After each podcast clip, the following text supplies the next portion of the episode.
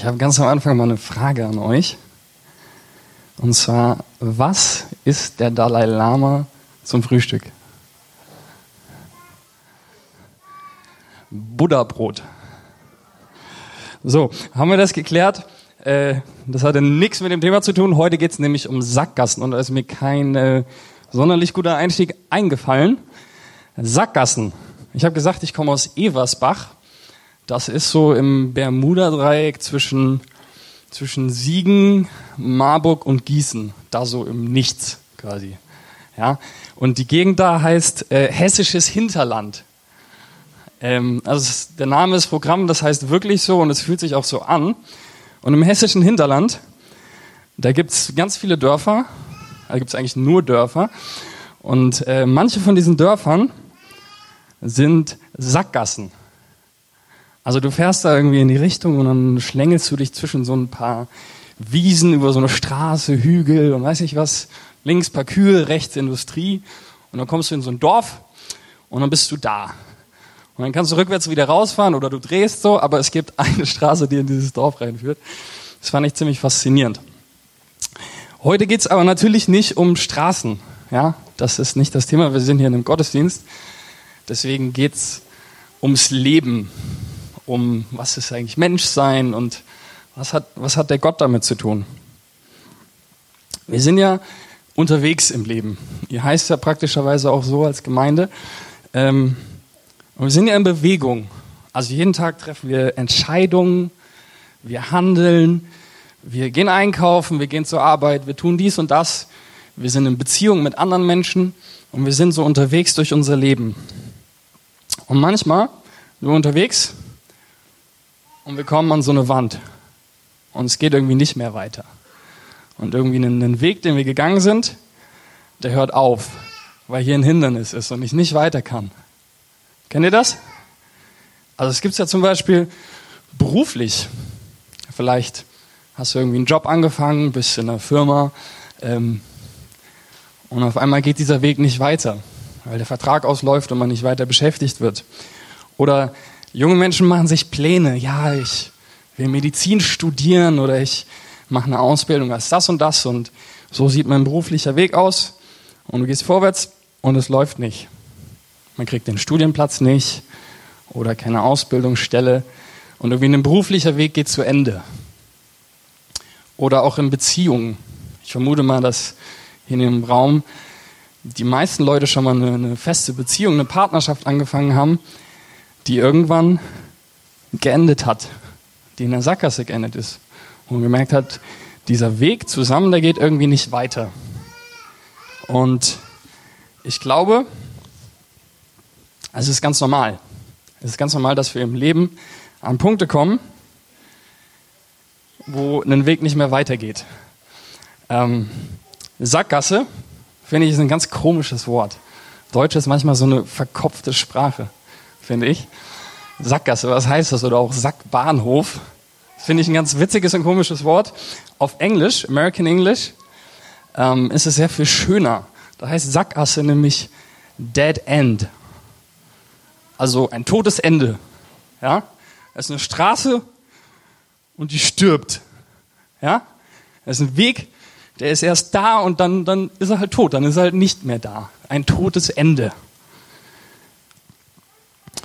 Und ich glaube, wir haben das schon mal alle erlebt, dass irgendein Weg oder irgendwas in unserem Leben in ein Dead End kommt. Zum Beispiel Zukunftspläne.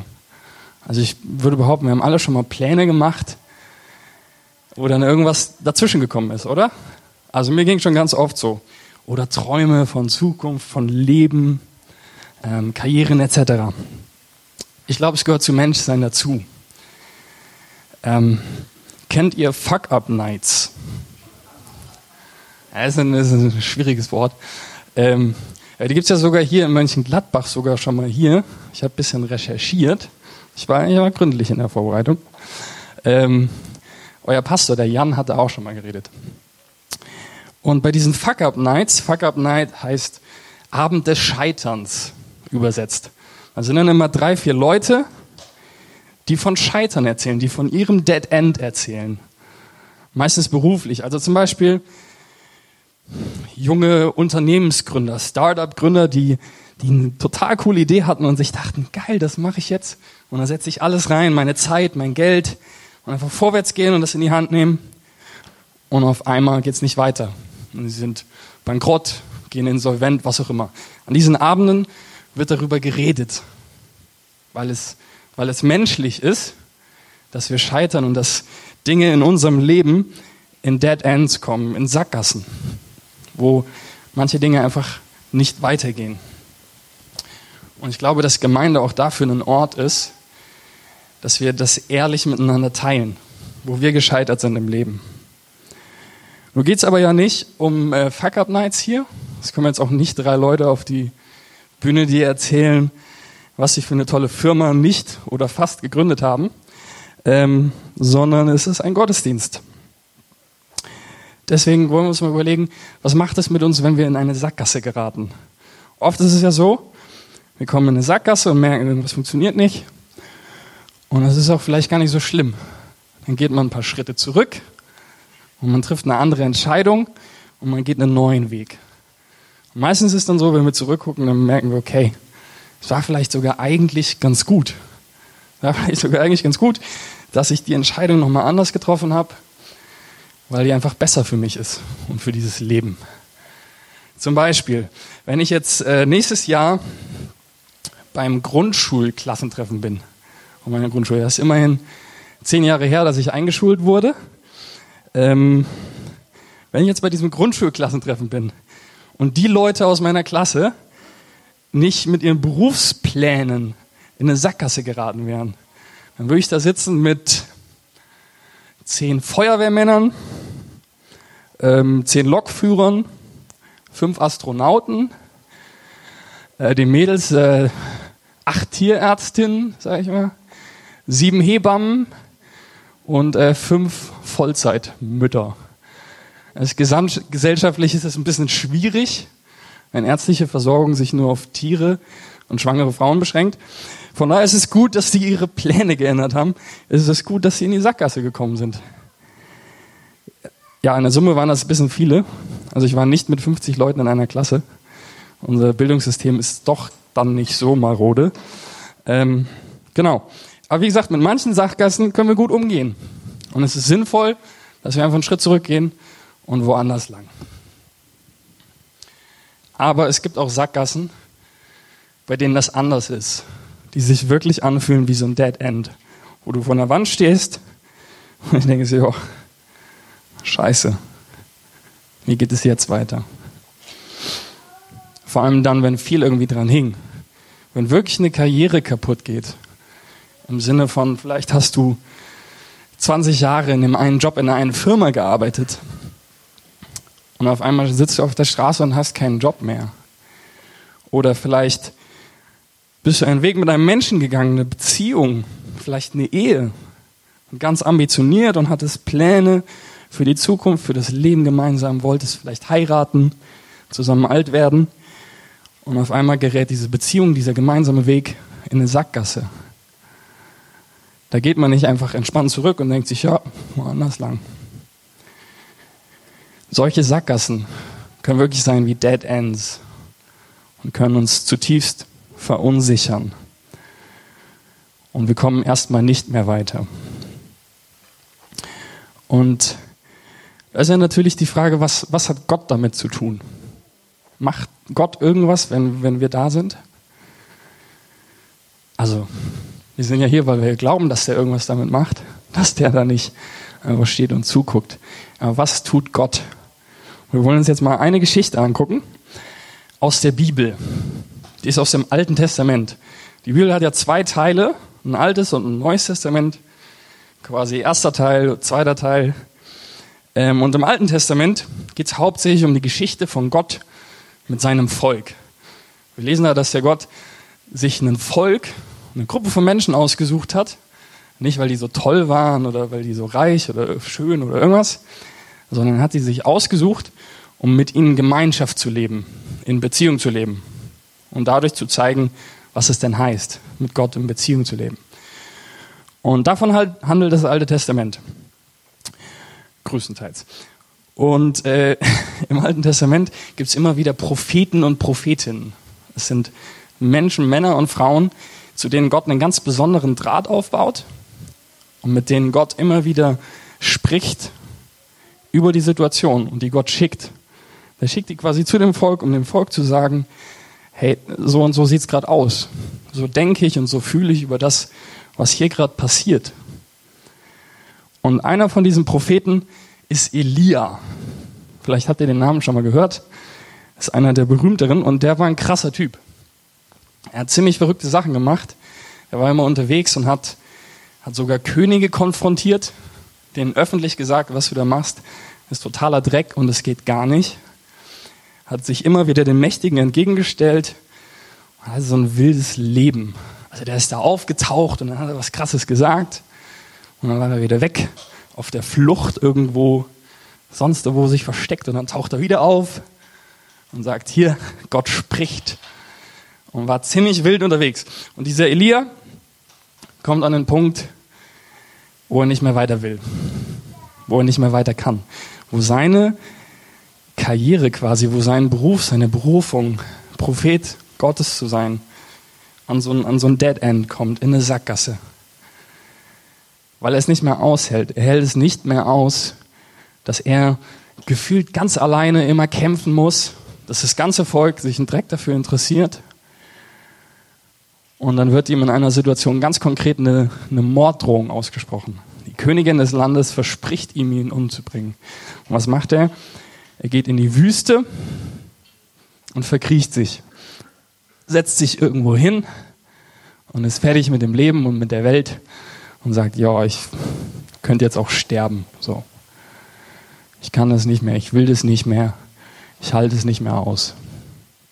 Und in der Situation begegnet ihm Gott. Das möchten wir uns mal angucken. Ich habe die Verse für euch mitgebracht und ich lese sie vor. Er, also Elia, betrat eine Höhle und übernachtete dort. Da kam das Wort des Herrn zu ihm. Was tust du hier, Elia? Er antwortete, ich habe mich aufs äußerste für den Herrn eingesetzt, für dich, den Gott Zebaoth. Denn die Israeliten haben deinen Bund verlassen Sie haben deine Altäre niedergerissen und deine Propheten mit dem Schwert getötet. Ich allein bin übrig geblieben. Und jetzt wollen sie auch mir das Leben nehmen. Da sprach er, also Gott, komm heraus, stell dich auf den Berg und tritt vor den Herrn. Sieh hin, der Herr wird vorübergehen. Und da kam ein gewaltiger Sturm, der Berge sprengte und Felsen zerbrach. Der zog vor dem Herrn her aber der Herr war nicht in dem Sturm. Und nach dem Sturm kam ein Erdbeben, aber der Herr war nicht in dem Erdbeben. Nach dem Erdbeben kam ein Feuer, aber der Herr war nicht in dem Feuer. Und nach dem Feuer kam ein leises Flüstern, wie die Ruhe nach dem Sturm. Und als Elia das hörte, bedeckte er das Gesicht mit seinem Mantel, dann trat er aus der Hülle raus und stellte sich an ihren Eingang. Also Elias in dieser Höhle ist gerade am Schlafen und auf einmal spricht Gott ihn an und sagt er, Elia, was ist denn los? Was machst du überhaupt hier? Und nachdem Elia ihm ehrlich gesagt hat, wie es ihm geht und ihm von, von seinem Fuck-up, von, von seinem Dead End erzählt hat, wie dreckig es ihm geht, fordert Gott ihn heraus, herauszukommen aus der Höhle. Und dann sagt er, komm heraus, denn der Herr wird vorübergehen. Das klingt erstmal seltsam, oder? Gott sagt ihm, komm raus, denn der Herr wird vorübergehen. Stell dir mal vor, du bist gerade so in deiner Wohnung, dann kriegst du, bist am Schlafen, ja, wie Elia, dann kriegst du einen Anruf von einem Kumpel und er sagt, hey, komm mal schnell vor die Tür. Ich fahr gleich mit dem Fahrrad vorbei. Ja? Wäre wär ja Quatsch, oder? Das ist aber nicht gemeint sondern wenn da steht, der Herr wird vorübergehen, dann ist das ein Privileg. Dann heißt das, dass Elia, dieser, dieser Typ, dieser einfache Mensch, was von Gott zu sehen bekommt. Dass Gott sich ihm zeigt. Also vielleicht ansatzweise vergleichbar, stellt euch vor, so ein, so ein Tierfotograf, der sich irgendwo irgendwo auf die Lauer legt, irgendwo in der Wildnis und für so ein paar Sekunden so einen Blick kriegt auf so ein seltenes Tier und sich denkt, oh, da gibt's nur fünf von. Ja, und sich richtig freut. Der Vergleich bricht sich ein bisschen, aber das ist ungefähr der Punkt. Also es ist ein Privileg, das ist krass, dass Gott sich ihm zeigt. Und wie zeigt er sich Elia? Wir lesen, zuerst kommt ein Wind, aber Gott ist da nicht drin. Und dann kommt ein Erdbeben und Gott ist da nicht drin. Und dann kommt ein Feuer und da ist er auch nicht drin. Jetzt die Frage, warum wird das denn genannt? Wenn der Gott da nicht drin ist, kann man es ja auch einfach weglassen. Es wird genannt, weil im Alten Testament sind Wind, Erdbeben und Feuer die typischen Begleiterscheinungen. Also wenn, wenn, wir, wenn irgendwo davon berichtet wird, dass, dass Gott auftaucht und irgendwas Krasses tut, wenn er irgendwo erscheint und was tut, da ist ja die Rede von einer Feuersäule und von Erdbeben und von Wind und überhaupt. Also Feuer, Erdbeben und Wind ist typisch für Gott. Und wahrscheinlich hat Elia genau das vermutet. Dass wenn der Gott sich ihm jetzt zeigt, dass dann irgendwie alles wackelt und was richtig krasses passiert, Feuer vom Himmel fällt. Und wir lesen aber, nee, da war Gott nicht drin. Das ist da irgendwie passiert, aber das, darum geht es im Endeffekt gar nicht. Das heißt, Gott begegnet dem Elia schon mal ganz anders. Nach dem Feuer kam ein leises Flüstern, wie die Ruhe nach dem Sturm. Und als Elia das hörte, bedeckte er das Gesicht mit seinem Mantel. Dann trat er aus der Höhle heraus und stellte sich an ihren Eingang. Ja, ein, ein leises Flüstern, wie die Ruhe nach dem Sturm. Also irgendwie was, was kaum Hörbares, was man irgendwie kaum beschreiben kann. So ganz sanft und irgendwie doch ganz klar, fast schon ein bisschen unheimlich. So zeigt sich Gott irgendwie Elia. Und dieser Elia, der völlig am Ende ist und der sich denkt, hey, mein Leben will ich jetzt auch eigentlich gar nicht mehr haben. Mit dem macht es was. Dass er diesem Gott begegnet in diesem, in diesem, in dieser Stille. Ja, in, in so einer Stille, die alles sagt. In irgendwas, also irgendwie was Geheimnisvolles. Eine Stille, die alles sagt und die alles ändert. Jetzt fragst du dich vielleicht, warum erzähle ich euch das alles? Ich habe den Verdacht, beziehungsweise die Hoffnung, dass Gott so ist, dass er, wenn, wenn wir in unseren Dead Ends, in unserer Sackgasse, in irgendeinem Fuck-up jeglicher Art stecken, dass Gott da uns begegnen will, vielleicht. Und dass er es möglicherweise so tut wie bei Elia. Irgendwie anders, anders als wir es erwarten, vielleicht anders als andere erlebt haben und doch irgendwie ganz, ganz prägend. Ähm, wenn ich ehrlich bin, sehe ich mich auch in der Situation gerade. Ich habe gesagt, ich bin im, äh, im fünften Jahr Theologie, also ich bin quasi fast fertig und der Standard ist jetzt, Pastor zu werden. Die Leute aus meinem Semester tun das größtenteils und ich kann das gerade nicht. Ich will das gerade nicht. Einfach durch Dinge, die in den letzten Jahren passiert sind, so, ähm, merke ich, dieser Weg ist gerade für mich nicht einfach weitergehbar. Und insgesamt, ähm, mal sagen, mit Gott habe ich gerade so, habe ich gerade so meine Schwierigkeiten. Mir fällt es nicht so leicht, einfach zu beten und Bibel zu lesen und was man so macht als Christ. Und ich komme aus der Situation gerade nicht, nicht einfach raus, indem ich jetzt sage, jo, dann mache ich das jetzt anders und dann ändere ich ein bisschen meine Taktik. So, nee, ich bin, ich bin gerade an dem Punkt. Und das ist irgendwie erstmal scheiße. Ähm aber gleichzeitig hält mich was dabei, weil ich irgendwann, also ich habe ich hab den Gott schon mal erlebt, würde ich sagen. Auch wenn es gerade für mich nicht tragend ist. Aber gleichzeitig habe ich den Verdacht, und ich würde sagen, es ist nicht viel mehr als ein Verdacht, aber der ist da, dass, dass Gott das irgendwie macht. Dass Gott in meiner Situation, wo ich in der Sackgasse bin, und auch bei jedem anderen Mensch, der sich vielleicht irgendwie in der Sackgasse sieht, vielleicht uns nahe kommen will, vielleicht uns begegnen. Und vielleicht ja so wie, wie bei diesem Elia, so irgendwie ganz anders, so kaum beschreibbar und doch irgendwie so, dass es, dass es ganz viel ändert. Ja, in, in so einer Stille, die alles sagt. Ich kann gerade nicht sagen, dass ich danach suche oder irgendwas dafür tue. Ich will dafür nichts tun, dass das passiert. Was ich mache, ist, ich gehe ab und zu spazieren mit einem Zigarillo und ich warte einfach, was passiert. Und vielleicht macht der Gott da irgendwas. Und das ist quasi das, was ich euch mitgeben möchte. Wenn, wenn du vielleicht gerade in so einem in der Sackgasse steckst und irgendwas zu Ende gegangen ist und das eben nicht so leicht ist, sondern tief verunsichert, vielleicht macht der Gott das ja. Bei dir, bei mir, bei uns allen. Dass er uns irgendwie begegnet, neu und anders, so wie wir es brauchen und so wie es uns ganz neue Wege eröffnet. Vielleicht sitzt du auch hier und denkst, jo, was labert der? Ja, wenigstens der Kaffee ist gut. Ähm, ja, genau. Und vielleicht hast du schon mal erlebt, vielleicht hast du schon mal erlebt, dass du irgendwo echt vor die Wand gelaufen bist und es ging nicht mehr weiter. Und hast es erlebt, dass, dass Gott dir ganz anders und ganz neu begegnet ist. Dann möchte ich dich bitten, oder ja, bitten nicht einladen, um, um meiner Selbstwillen und wegen all den Menschen hier, dass du uns daran teilhaben lässt. Vielleicht erzählst, wie war das? Wie hat der Gott das gemacht? Und was macht das mit dir?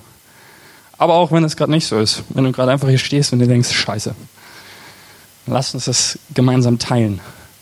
Dafür sind wir Gemeinde. Amen.